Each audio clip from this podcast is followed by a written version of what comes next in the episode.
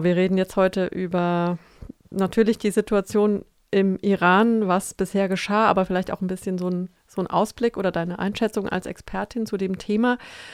Typisch traurig und auch symptomatisch ist ja, dass eigentlich jetzt hier in Deutschland im Westen nicht mehr drüber gesprochen wird. Also ich wollte da später nochmal drauf zurückkommen, aber einsteigen wollte ich jetzt mit der Frage, wie denn gerade aktuell die Situation ist für die, für die AktivistInnen, weil wie gesagt, über die Medien kriegen wir gerade nichts mehr mit. Äh, also für die Menschen insgesamt ist es äh, eine weiterhin sehr, sehr schwierige Situation auf verschiedenen Ebenen.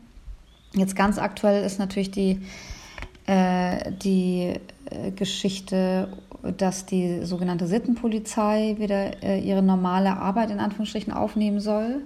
Da wird sich jetzt zeigen, was das bedeutet. Äh, also das, was ich jetzt bisher aus dem Iran höre, ist, dass die Frauen nicht aufhören, äh, ohne Kopftuch durch die Straßen zu laufen. Also die sind sehr äh, defiant, heißt es auf Englisch, wie heißt es auf Deutsch? Widerständig, widerspenstig. Ähm, das ist gerade so aktuell die Lage, weil das Regime einfach seit Monaten versucht, dass die Frauen wieder unter den Hijab und in die Kleiderordnung zu zwingen und es gelingt ihnen einfach nicht. Also sie, ähm, sie, sie probieren alles, was sie können, aber es klappt einfach nicht. Ähm, und das ist gerade so das Bestreben und ähm, das macht natürlich äh, sehr viel aus, gerade im, im Land. Grundsätzlich, das hast du, glaube ich, auch in unserem Meeting da mit dem Journalistinnenbund gesagt, das fand ich ganz eindrücklich, ähm, ist ja so ein bisschen die Basis des Ganzen ähm, für das ja, für die Herrschaft im Iran äh, der Hass auf Frauen tatsächlich. Also man, man könnte jetzt sagen, na gut, das ist ja, äh, das Patriarchat basiert grundsätzlich darauf, aber da ist es auch nochmal wahrscheinlich besonders scharf. Ähm, und dass sozusagen die Unterdrückung der Frauen das Fundament des Regimes sei. Also das fand ich einen ganz bemerkenswerten Satz und der hat mich total schockiert.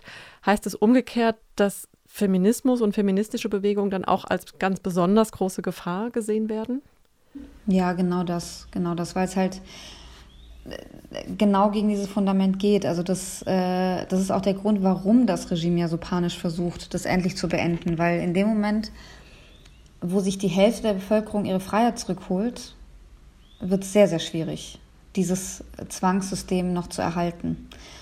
Ähm, und zum Hass auf Frauen, ich glaube, dass die Misogynie immer Teil äh, eines Patriarchats ist. Das haben wir in Deutschland auch. Wir sehen gerade, was mit Rammstein passiert. Wir, wir, wir sehen das an allen Ecken und Enden. Und im Iran ist natürlich so, dass es, äh, dass es in eine komplette Staatsideologie gepackt wurde. Das heißt, die Konsequenzen sind nochmal viel, viel, viel, viel, viel schlimmer, als wir sie haben. Äh, vom Grundsatz ist es aber dieselbe, ähm, dieselbe Ideologie dass Frauen im Prinzip gebären und gehorchen sollen. Das ist das, ist das was, was dem zugrunde liegt. Und wenn Frauen jetzt sagen, wir gehorchen nicht mehr und wir gebären auch nur, wenn wir Lust haben, ähm, dann wird es in einem Staat wie, dem, wie der Islamischen Republik äh, natürlich ganz viel kaputt machen. Und davor haben die Angst. Aber mh, hm, gleichzeitig verinnerlichen ja auch selbst Frauen dieses Patriarchat oder diese Misogynie, ne? Also sowohl in Deutschland als auch im Iran, halt dann auf einem anderen Level vielleicht.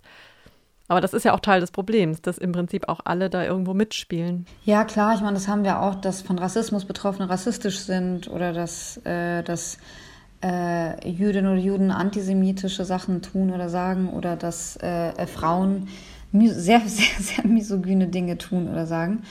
Äh, das hatten wir jetzt auch, auch bei der Rammstein-Geschichte, wo die, die Ex-Frau von Till Lindemann gesagt hat, diese Irin, sie will sich nur aufspielen und fünf Minuten Ruhm und so. Ich dachte, um Gottes Willen, um Gottes Willen, was eine Frau sagt, dann ist halt einfach nochmal ein ganz Stück schlimmer, finde ich.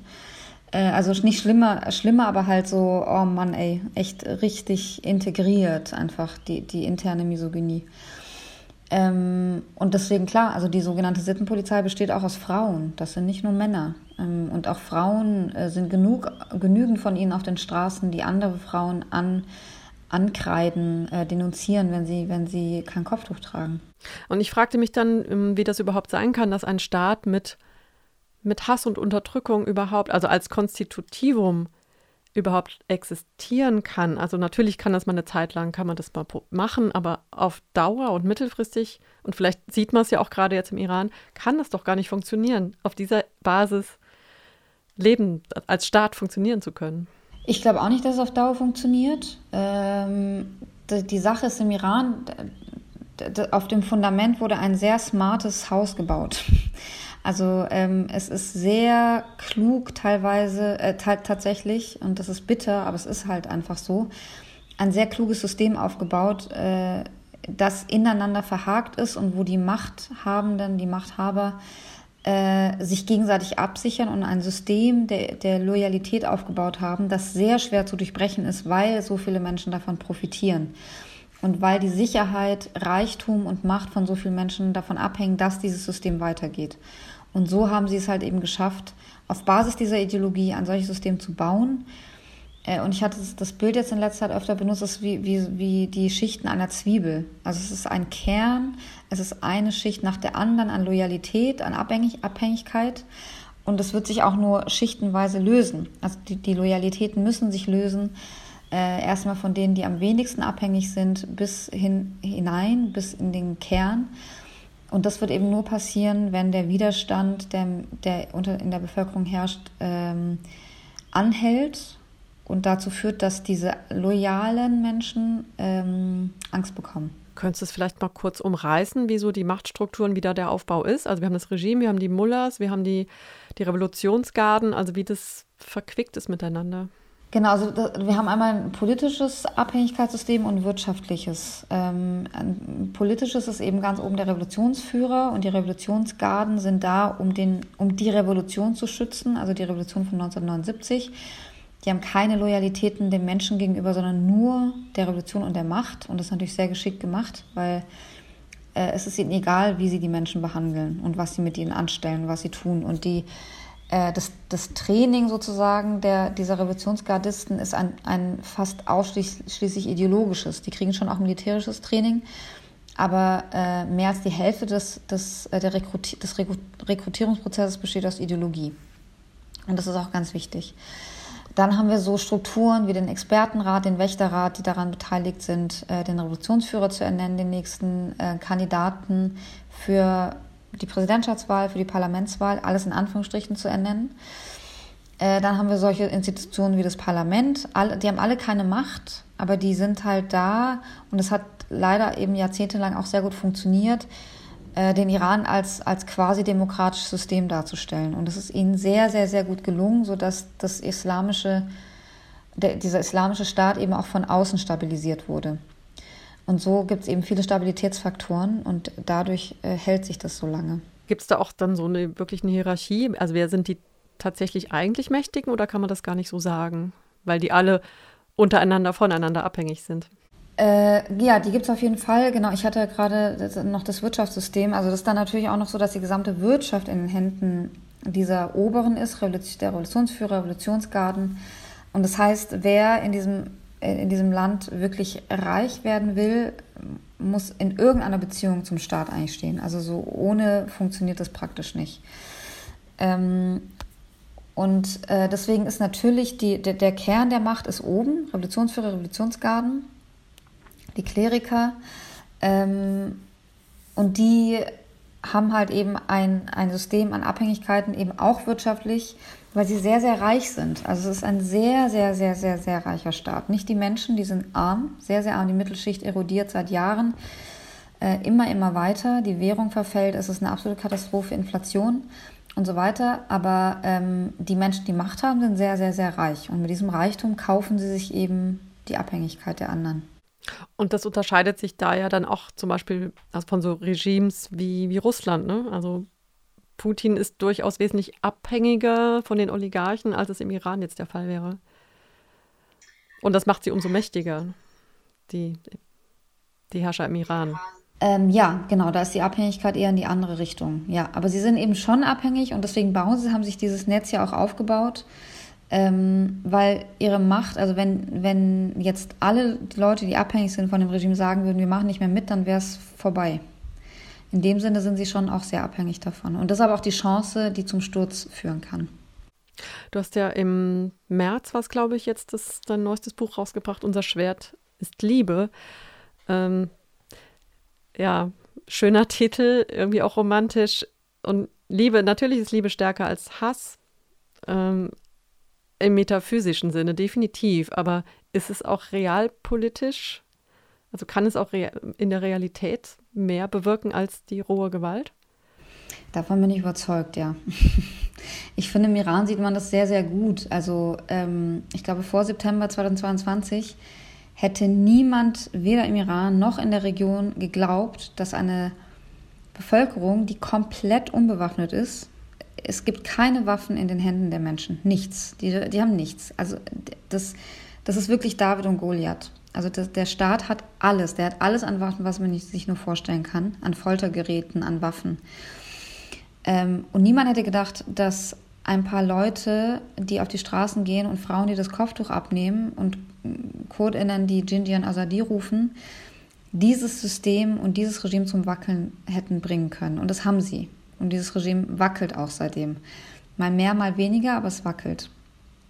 Und das haben sie gemacht durch ihre Verbundenheit. Dadurch, dass die Männer mit den Frauen und den LGBTIQ-Personen demonstriert haben. Dadurch, dass die Mehrheitsgesellschaft sich solidarisiert hat mit der Minderheitsgesellschaft der Kurdinnen oder der Araberinnen. Das hat so eine Macht entfaltet, dass damit hätte niemand gerechnet. Und deswegen bin ich absolut davon überzeugt, dass das auch realpolitisch stärker ist. Nicht immer sofort, aber auf Dauer. Und das Regime arbeitet ja entsprechend auch mit mit Angst. Also es muss Angst erzeugen, vielleicht auch gerade deswegen, ne? weil es jetzt merkt, dass es da ein bisschen anfängt zu wackeln. Ähm, also würdest du sagen, da gibt es so, eine, so einen Zusammenhang zwischen äh, Macht der Bevölkerung und Gewaltausübung des Staates, dass man das dann auch so ein bisschen umgekehrt ablesen kann? Das ist eine gute Frage. Ich glaube nicht immer eins zu eins, das glaube ich nicht. Ähm, aber also man sieht es jetzt auch ganz gut mit dieser Sittenpolizeigeschichte. Also dass, dass, die, dass das Regime seit Monaten versucht, äh, so viel Angst zu erzeugen bei Frauen und Mädchen, dass sie sagen, okay, wir tragen das Kopftuch wieder. Das funktioniert seit Monaten nur über Angst. Sie haben gesagt, wir lassen eure Bankkonten sperren. Äh, haben sie auch gemacht. Sie haben ganz viele Geschäfte, Restaurants, Cafés sperren lassen, die Frauen ohne Kopftuch bedient haben. Äh, sie haben Angst verbreitet dadurch haben sie es vor allem probiert, weil diese ganzen Mittel mit Gesichtserkennung, Kamera und so hat einfach nicht funktioniert. Die Frauen haben aber weitergemacht, wie sie wollten. Äh, und auch jetzt geht es darum, Angst zu verbreiten, indem eben diese Erinnerungen an die Sittenpolizei auch wieder wachgerufen werden, weil die wahnsinnig gewaltvoll sind. Und auch das funktioniert aber nicht. Also die Frauen oder viele, viele Frauen sagen, ich trage trotzdem mein Kopftuch nicht weiter. Ähm, aber natürlich ist Angst äh, das Mittel des Regimes, schon immer, seit, seit, seit es besteht. Und ich glaube, dass genau deswegen wird es verlieren, weil es nichts anderes hat als Angst. Und deswegen sind mehr als 80 Prozent der Menschen gegen das Regime. Also es sind eigentlich fast nur noch Menschen für das Regime, die irgendwie davon profitieren. Und das muss man mal hinkriegen. Das heißt, die sind auch vakant, weil sobald sie dann nicht mehr profitieren, würden die auch sofort die Seite wechseln wahrscheinlich. Ne? Ich denke ja. Also natürlich nicht zu 100 Prozent, aber das ist die Chance, ja. Weil in dem Moment, oder wo sie Angst haben, dass sie vielleicht äh, zu, zur Rechenschaft gezogen werden. Da auch, ja. Also jetzt im, im Mittelpunkt der Demonstration stehen ja insbesondere auch Frauen. Ähm, und es geht ja auch vor allem um, um Frauenrechte, um Emanzipation. Inwiefern sind Frauen dann nochmal zusätzlich vulnerabel in dieser Region? Also Männer sind natürlich genauso betroffen von Folter, von Todesstrafe, aber was macht Frauen dann nochmal zusätzlich ja, verletzlich, abgesehen jetzt von dem Hass auf sie? Hm. Interessant. Mal kurz, also was du, sich verletzt? Ich meine letztendlich natürlich äh, die Stellung, die sie äh, im Iran seit, seit 1979 haben, nämlich eine unter, untergeordnete. Also sie haben rechtlich weniger Rechte. Also es gab ja diesen bekannten Fall, zum Beispiel einer Frau, die vergewaltigt wurde und die sich äh, gewehrt hat und den, den Täter erstochen hat und sie wurde hingerichtet. Ähm, und sie hatte natürlich keine Rechte. Also da, das wäre bei einem Mann natürlich anders, aber als Frau in dem Moment wo du nicht mehr unterwürfig bist, verlierst du alle deine Rechte.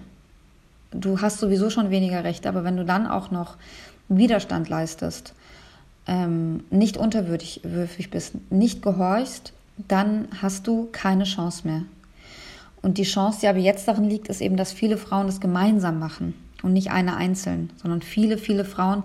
Eine Freundin von mir hat mir auch heute geschrieben, äh, mit, dem, mit dem Kopftuch, dass sie das weitertragen, sie und ihre Freundin, dass sie sich gegenseitig Mut machen.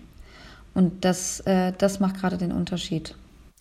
Habe ich das richtig gelesen, dass die Todesstrafe, ähm, die Altersgrenze für Todesstrafe bei Mädchen niedriger liegt als bei Jungs? Das weiß ich tatsächlich gar nicht. Also auf jeden Fall werden Minderjährige hingerichtet, das ja.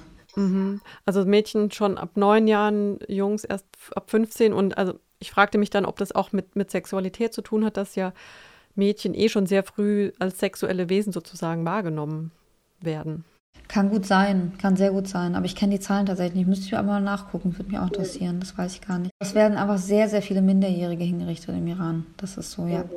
Also sowieso auch Gewalt gegen Kinder, ne? ist ja auch ein besonderes Terrorinstrument. Ja, da hat ja Amnesty im, im März einen Bericht rausgebracht, wo eben nachgezeichnet, nachgezeichnet wurde, dass, äh, wurde, dass Kinder systematisch in Haftanstalten gefoltert und äh, vergewaltigt werden, also sexualisierte Gewalt erfahren. Also das ist systematisch, das sind keine Ausnahmen, sondern das passiert wirklich ähm, ganz gezielt. Kommen wir mal ein bisschen auf die, auf die Ebene des, des Aktivismus und der Chancen und was getun werden kann und muss. Ähm ich fragte mich zum Beispiel, also es gibt ja sehr viele IranerInnen, die eben nicht im Iran leben, sondern aus guten Gründen ähm, rausgegangen sind und hier jetzt im Westen eigentlich in Frieden und Sicherheit leben. Aber dennoch, also inwiefern sind, sind die jetzt hier trotzdem betroffen? Also es gibt ja auch Geheimdienste überall zum Beispiel. Ähm, also was ist die Rolle der Geheimdienste darin und was kann die Diaspora deiner Meinung nach tun oder was sollte sie tun hier im Westen? Das ist total ähm, wichtig, dieser Punkt, weil das so über, also überraschend nicht, aber es war schon ein, ein äh, echt krass zu sehen, auch so in den, in den ersten Monaten äh, im, nach, dem, äh, nach der Ermordung von Gina Amini, wie alle aktiviert waren. Also es, ist, es war wirklich, es haben sich Netzwerke gebildet. Äh, fast jeder gefühlt hat irgendwas getan und tut auch immer noch ganz viel. Und ich glaube, eine der hauptsächlichen und wichtigsten Dinge, die im Ausland getan werden können, ist Aufmerksamkeit. Weil äh, dieses Regime hat immer profitiert davon, ich hatte es vorher gesagt, von diesem Schein, Anschein der, der Quasi-Demokratie. Ähm, und so, so wurde halt auch nie auf die Verbrechen geguckt. Und deswegen ist sozusagen dieser Loyal, diese Loyalitätszwiebel konnte ganz entspannt erhalten bleiben, weil es hat ja eh niemand geguckt, was überhaupt gemacht wird, dann konnte man ganz entspannt da drin bleiben. Ähm, und das hat sich jetzt zum ersten Mal geändert. Also, dass man zum ersten Mal investigative Recherchen äh, hatte zu äh, sexualisierter Gewalt, äh, zu den Zuständen und Folterungen in Haftanstalten. Äh, wir, hatten, hatten, wir haben immer noch sehr viele Demonstrationen, äh, Kunstperformances, äh, Theaterstücke. Es gibt sehr, sehr, sehr viel, was die, was die Menschen in der Diaspora immer noch machen. Und das ist die Aufmerksamkeit. Und die ist tatsächlich unheimlich wichtig, weil man jetzt auch sieht, ähm, zum Beispiel, wir hatten eine riesen Hinrichtungswelle in den letzten Wochen im Iran. Und das konnten die nur im Schatten dieser fehlenden Aufmerksamkeit machen. Und das machen sie dann auch. Und das ist der Grund, warum die äh, Diaspora und auch natürlich Menschen, die jetzt nicht iranischstämmig sind, ja, warum da denen so eine große Rolle äh, äh, äh zugeht, also warum die so eine große Rolle spielen. Sind die Menschen hier auch in Gefahr potenziell, die sich da aktiv äußern? Wie, wie äußert sich das oder was kann da passieren? Äh, also ich habe den Fall einer Freundin ganz konkret, die äh, Journalistin ist und Aktivistin, die bedroht wird vom Regime, vom Geheimdienst, ähm, die jetzt hier konstant mit den Sicherheitsbehörden in Kontakt steht, äh, wo auch äh, teilweise Poli Polizeischutz äh, für sie angeordnet wurde, weil man eben weiß, und da ist das iranische Regime ein sehr besonderes auch, das ist, ich glaube, weltweit das Regime, was ähm, am meisten äh, diese transnationale Repression ausübt. Also dass äh, über die Grenzen hinweg Morde ausgeübt werden, Bedrohungen, Verschleppungen. Also ähm, der deutsche Jamshid Sharmat, der gerade als politische Geisel im Iran ist, der wurde von Dubai aus verschleppt. Äh, ein Schwede, der jetzt im, im Frühjahr hingerichtet wurde, der wurde von der Türkei aus verschleppt. Also das iranische Regime ist sehr, sehr aktiv im Ausland. Ja, Aufmerksamkeit, du hast es eben schon um, angesprochen. Ich denke, dass da ja auch das Internet und die sozialen Medien eine unfassbar große Rolle spielen. Und wahrscheinlich wäre es ohne das nicht so einfach, ne? Oder ist das jetzt vielleicht auch die riesige Chance, dass sich was verändert? Wie siehst du das? Ja, voll. Das war 2019, äh, 2009 schon bei der Grünen Bewegung. Äh, da war es war so die, die sogenannte Twitter-Revolution. Danach kam ja dann erst der arabische Frühling, wo Facebook, Twitter und so weiter eine große Rolle auch gespielt haben. Ähm, und das ist jetzt auch so. Also ähm, vor September, bevor das Internet so krass abgewürgt wurde vom Staat, äh, waren 95 Prozent der Menschen auf Instagram. Also sind quasi alle Menschen im Iran sind auf Instagram äh, oder waren es, jetzt sind es weniger ähm, weil man sich dort die Informationen holt, weil die Leute gucken, und das ist auch anders als zum Beispiel in Russland, wo viele Menschen Staatsfernsehen gucken, das im Iran nicht. Im Iran gucken die Menschen kein Staatsfernsehen, weil die genau wissen, das ist alles komplette Propaganda und Lüge. Und die glauben denen kein Wort, was die sagen, also den offiziellen Stimmen. Das heißt, es bleibt die Frage, wo hole ich mir Informationen her, denen ich trauen kann? Und das sind nun mal die sozialen Medien. Und da wird sehr viel ähm, äh, Informationen geholt, es wird sich mit dem Austausch äh, Ausland vernetzt, Exilsender werden dort geguckt oder Exilradio gehört. Ähm, und das, das ist auch ein Grund, warum das äh, iranische Regime so eine riesige Cyberarmee hat, weil sie genau dort reingehen, die Leute bedrohen, Instagram-Accounts hacken, äh, äh, schließen, ähm, Hassrede, Desinformation, womit wir sozusagen hier zu kämpfen haben, kommt dort vom Staat. Also es ist einfach, es ist äh, weil das Internet, weil die sozialen Medien so wichtig sind für die Menschen ähm, und eben auch ein, ein Instrument, um diese ganzen Verbrechen ähm, zu bezeugen und nach außen zu bringen, ist der Staat natürlich voll dabei, das so gut wie er kann zu unterbinden. Macht der Staat umgekehrt auch ähm, aktiv Propaganda in, in den Medien und im Internet? Und wie kann ich das unterscheiden als Userin? Und wie kann ich dann das als Userin dann erkennen? was jetzt vom Staat als Propaganda kommt und was. Äh, genau, was ist jetzt, wie kann ich erkennen, was Propaganda vom Staat ist? Wenn ich jetzt auf Insta bin zum Beispiel, also was, was von denen, Account von denen inszeniert ist und was tatsächliche Information ist, weil das ist ja grundsätzlich das Problem. Wie komme ich an gute Informationen? Das ist tatsächlich schwierig, wenn man keinen Einblick hat. Das stimmt. Das ist tatsächlich, wenn man sich nicht auskennt dann ist es super schwierig. Und genau auf das setzt ja das iranische Regime. Also die haben es ja in den letzten Monaten auch geschafft, lauter, lauter Schlagzeilen im Westen zu äh, initiieren, wo alles Desinformation war. Von die Sittenpolizei ist abgeschafft, über Zehntausende Iraner fahren, feiern die Revolution, über äh, das iranische Regime äh, erlässt Gesetze zum Schutz von Frauen, wo ich dachte, mein Gott, was, was schreibt ihr denn da? Ähm, und äh, genau das nutzt das Regime aus, dass wenn man sich nicht wirklich, wirklich gut auskennt mit diesem Propaganda, äh, mit dieser Propagandamaschinerie, dass es schwierig ist, äh, sich da zurechtzufinden. Und da sind natürlich gut, wenn man weiß, äh, Quellen kennt, Accounts auf Social Media, bei denen man weiß, dass da geprüfte Informationen rauskommen. Da kann man sich gut informieren. Ich wollte noch mal auf die Rolle des Westens kurz zu sprechen kommen, weil die ist ja tatsächlich extrem wichtig. Und ich weiß nicht, ob du diese Böhmermann-Folge gesehen hast über den Iran wo er sich halt drüber lustig macht, dass es schon wieder komplett vergessen ist äh, in Deutschland. Also es ist ja bei, bei jedem Thema so, leider. Nur in dem Fall ist, kann, es durchaus dramatisch sein, wenn der Westen nicht permanent drauf guckt.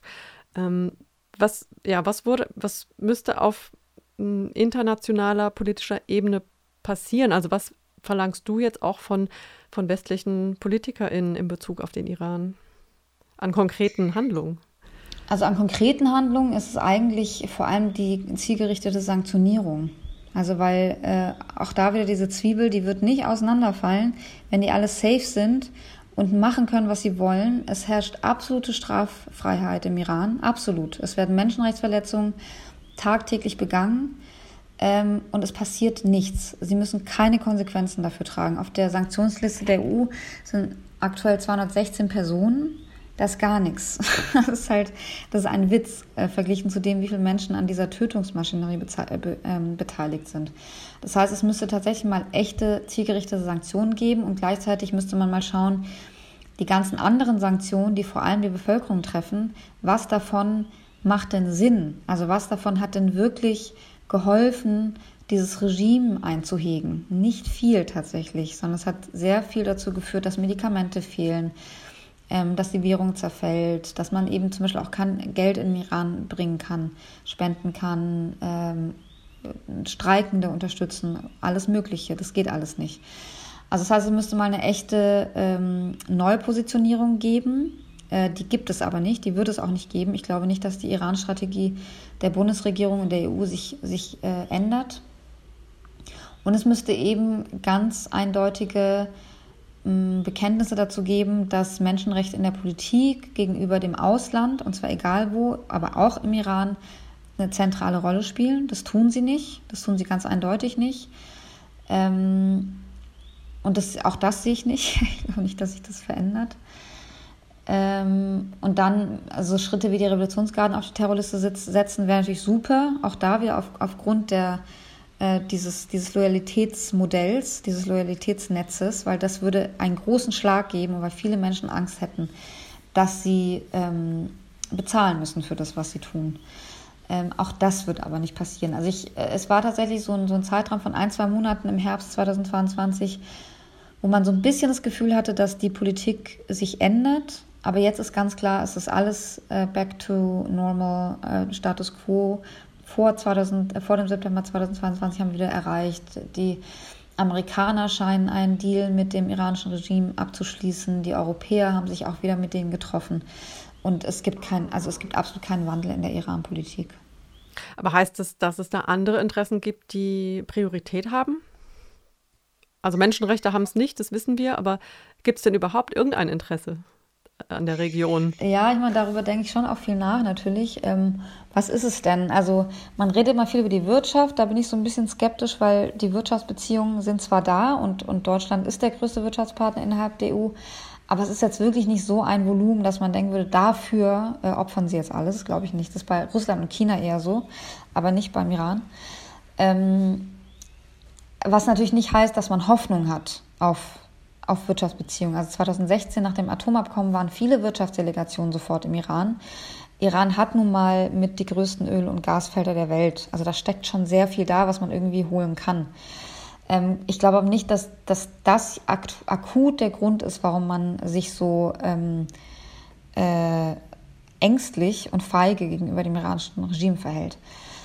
Das ist eine Mischung aus Tradition. Deutschland, die Bundesregierung waren immer traditionell eng mit dem äh, iranischen Regime, sehr nachgiebig, äh, sehr freundlich, egal was passiert ist, auch nach äh, Morden auf bundesrepublikanischem Boden hat man trotzdem irgendwie weitergemacht. Ähm, äh, egal was, was die hier veranstaltet haben. Ähm, und es ist so ein bisschen wie, wie leider oft eine sehr, sehr kurzsichtige Politik, eine sehr kurzfristige Politik, weil man denkt, okay, akut haben wir das Problem der, der, der Atombombe, ist auch so, ist ein Riesenproblem.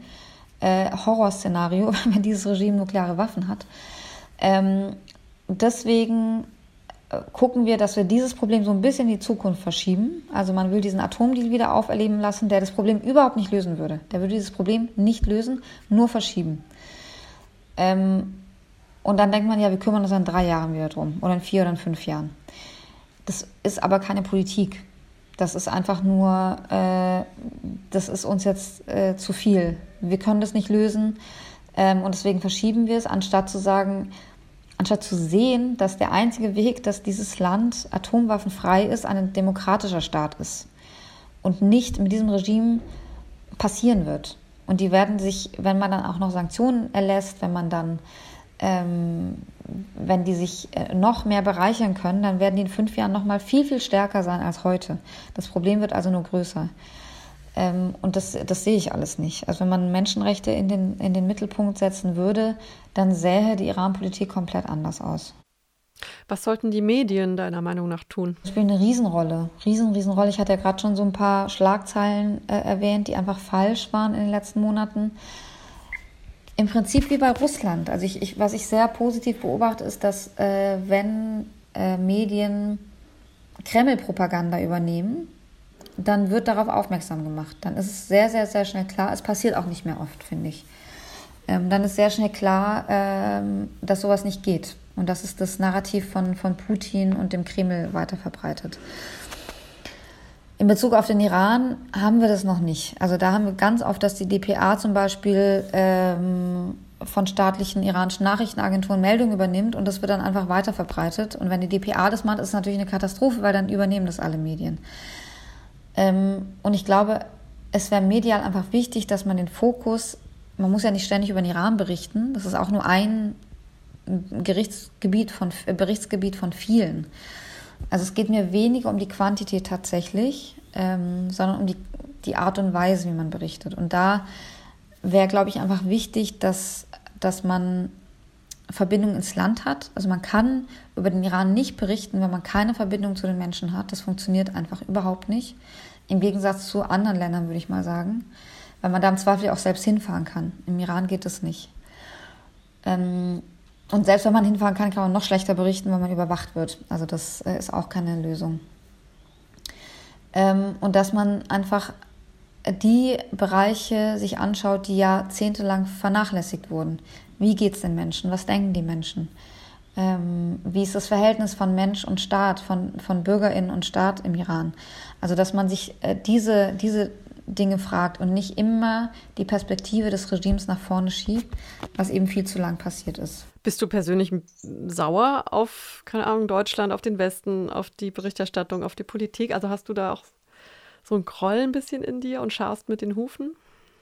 Wenn du lebst in Deutschland schon fast immer. Das ist eine, das ist eine nette Frage. Nee, sauer bin ich nicht. Du bist Teil der deutschen Medien auch, ne? Ja, ja, klar. Ja, ja, ja. Ich meine, das ist halt das Ding. Also, ähm, wir JournalistInnen können berichten, was wir wollen. Das heißt nicht, dass die Politik irgendwas macht, was wir sagen. aber ist wahrscheinlich auch gut so. ähm, nee, sauer bin ich nicht, aber ich, ich, ich ähm, Gleichzeitig äh, habe ich natürlich bestimmte Dynamik in der Politik jetzt sehr, sehr nah beobachtet in den letzten Monaten und denke so, es, es besteht schon oft eine große Diskrepanz zwischen dem, was man sagt in der Politik und was getan wird. Und das, das macht mich jetzt nicht sauer, sondern ich, ich beobachte das halt und glaube, es ist nicht so klug. Aber ja, so würde ich es so ausdrücken. Aber dennoch siehst du ja eine, eine, reale Chance, dass jetzt tatsächlich was passiert, oder? Also was, was ist es dann, was dir so Hoffnung macht, dass eine neue Revolution jetzt wirklich mal durchzieht? Also durchziehen glaube ich nicht. Ich glaube, es wird dauern. Ähm, wenn ich mir anschaue, was jetzt nach dieser neuerlichen Ansage des Regimes, dass die Sittenpolizei wieder wie vorher durch die Straßen zieht und mordet, ähm, dass da so viele Menschen sagen, ey, wir machen trotzdem nicht, was sie wollen, da denkst du, wow, da steckt einfach wahnsinnig viel Kraft drin und die wird auch nicht weggehen und wahnsinnig viel Wut drin und die wird auch nicht weggehen. Äh, eine Freundin hatte mir heute geschrieben, sie wünscht sich fast, dass die zu ihr kommen, damit sie sie beschimpfen kann. Also es ist, äh, und die, das, diese Gefühle gehen nicht weg. Und diese Erinnerung an die ganzen Gewalttaten, die das Regime offenbart hat in den letzten Monaten.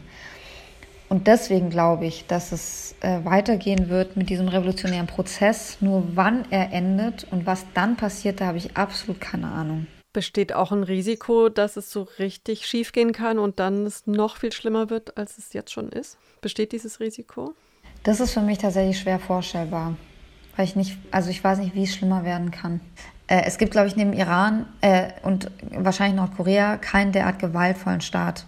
Also ich wüsste tatsächlich nicht, was die noch, was, was da noch Schlimmeres passieren kann, als Kinder zu vergewaltigen und hinzurichten und äh, Frauen zu ermorden. Und äh, also, da ich, also ich kann mir nicht vorstellen, dass es schlimmer wird, nein. Hm. Also nichts zu verlieren sozusagen. Gerade. Und das ist die, die Macht und die Kraft, die da drin liegt. Mhm. Ich habe jetzt auch neulich einen Artikel gelesen, ähm, worin beschrieben wurde, dass sehr viele Menschen, die auf Demonstrationen gehen, jetzt nochmal Bilder vom Schah hochhalten. Also was ja auch eigentlich absurd ist, ne? Diese Zeit des Schahs sich zurückzuwünschen. Aber bezeichnend, dass, dass es bei ihm nicht ganz so schlimm war, sozusagen, ne? Also dass man sich das etwas weniger Schlimme zurückwünscht. Ähm, Wäre wär das ein realistisches Szenario, noch eine Monarchie nochmal? Oder was? Also gibt es da tatsächlich Bestrebungen?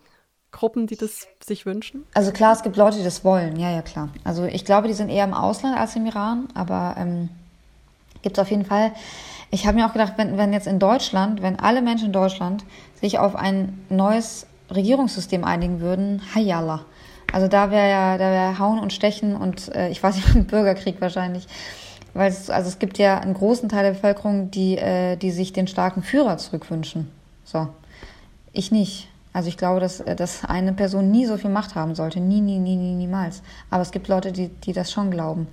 Und die gibt es im Iran natürlich auch und die gibt es unter IranerInnen in der Diaspora halt auch.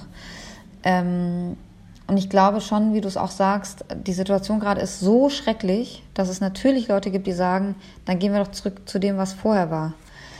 Ähm, weiß ich nicht, wie klug das ist. Ich glaube, die Geschichte geht nach vorne und, und im besten Falle nicht zurück. Okay, vielleicht ganz zum Ende. Ich hätte noch zwei Fragen und mindestens eine. Äh, Im Mai war ja die, die Wahl in der Türkei. Erdogan wurde leider wiedergewählt. Ähm, hat das irgendeine Art von Signalwirkung, Auswirkung auch auf den Iran, eine politische? Also ich meine, Türkei gilt ja wahrscheinlich als, als Westen, oder? Ich glaube keine, nee, nee. Also ich meine, IranerInnen reisen viel in die Türkei, weil sie ohne Visum dorthin können. Also es ist dann auch der Ort, wo man äh, sich wieder trifft, in der Verwandtschaft zum Beispiel, weil es ja praktisch keine Visa mehr gibt für Menschen aus dem Iran, für die EU, äh, für Deutschland auch nicht. Ähm, aber ich glaube nicht wirklich, nee. Also die, ich, ich habe tatsächlich auch gar keine Stimmen zu Erdogan gehört. Für, die, für den Iran oder für viele Menschen im Iran ist, glaube ich, das System Erdogan sehr erstrebenswert, weil Frauen da machen können, was sie wollen. Und das ist äh, es ist noch eine Demokratie und also es ist nicht so ganz vergleichbar. Aber es hat jetzt nicht wirklich eine, eine Auswirkung. Nee. Mm. Und dann würde mich ganz zum Ende nochmal interessieren, wie du zu, ist vielleicht auch rhetorisch die Frage, wie du zu so Städtepartnerschaften stehst mit iranischen Städten. Es wird ja doch, also einerseits sehr kritisch gesehen, zu Recht, denke ich, aber die BefürworterInnen sagen, naja, es ist ja auch eigentlich auch eine Chance der Kommunikation, der Verbindung, vielleicht auch für die Menschen vor Ort, dass sie mal nach Deutschland kommen können und hier die Demokratie schnuppern. Ne? Also wie stehst du dazu? Ich glaube, dass diese Möglichkeit auch äh, außerhalb von Städtepartnerschaften besteht. Also man muss es halt einfach machen. Das Problem war in den letzten Jahren auch einfach, ich weiß von, von verschiedenen äh, äh, KünstlerInnen, die mir erzählt haben, sie haben irgendwelche Veranstaltungen gemacht und dann blieben die Stühle der iranischen KünstlerInnen leer, weil sie kein Visum bekommen haben. Also äh, man kann äh, den Austausch, und der ist, glaube ich, sehr, sehr wichtig tatsächlich, ich glaube, dass der wirklich unheimlich wichtig ist, antreiben, äh, ohne jetzt mit, mit Regimeleuten sich zu treffen. Ähm, die Zivilgesellschaft ist eine, ist eine sehr diverse im Iran und die kann man auch erreichen, ohne über ähm, Funktionäre gehen zu müssen. Okay, also du würdest jetzt nicht umgekehrt sagen, dass dadurch automatisch nur die regimetreuen Menschen die Chance haben, äh, in den Westen zu kommen, in diese, in, innerhalb dieser Städtepartnerschaft, weil nur die gefördert werden? Also so, so pessimistisch siehst du es nicht? Das weiß ich tatsächlich gar nicht, weil ich, weil ich nicht weiß, wie die funktionieren. Also wahrscheinlich ja, ich, aber es ist auch nur meine Vermutung. Ich hatte mehrere Anfragen zu diesem Thema und ich, ich ich finde es immer sehr schwer, äh, darüber zu urteilen, ehrlich gesagt, ähm, weil ich die Beschaffenheit der einzelnen Städtepartnerschaften nicht kenne. Aber wenn es so was Offizielles ist, ist es in der Regel immer irgendwelche über Regimeleute. Und ich glaube, das sollte man tatsächlich einfach nicht machen. Also offizielle Wege meiden und eher dann ähm, informell, subkulturell und auch über Kanäle, der eigene Kanäle ja. gehen und Kontakte vor allem. Es gibt ja viele Menschen in der Diaspora, die dabei helfen können. Ähm, wir, wir haben ja alle Verbindungen in das Land. Also da gibt es auf jeden Fall Wege. Vielen, vielen lieben Dank, Gilda Sahibi, für die ausführliche Analyse.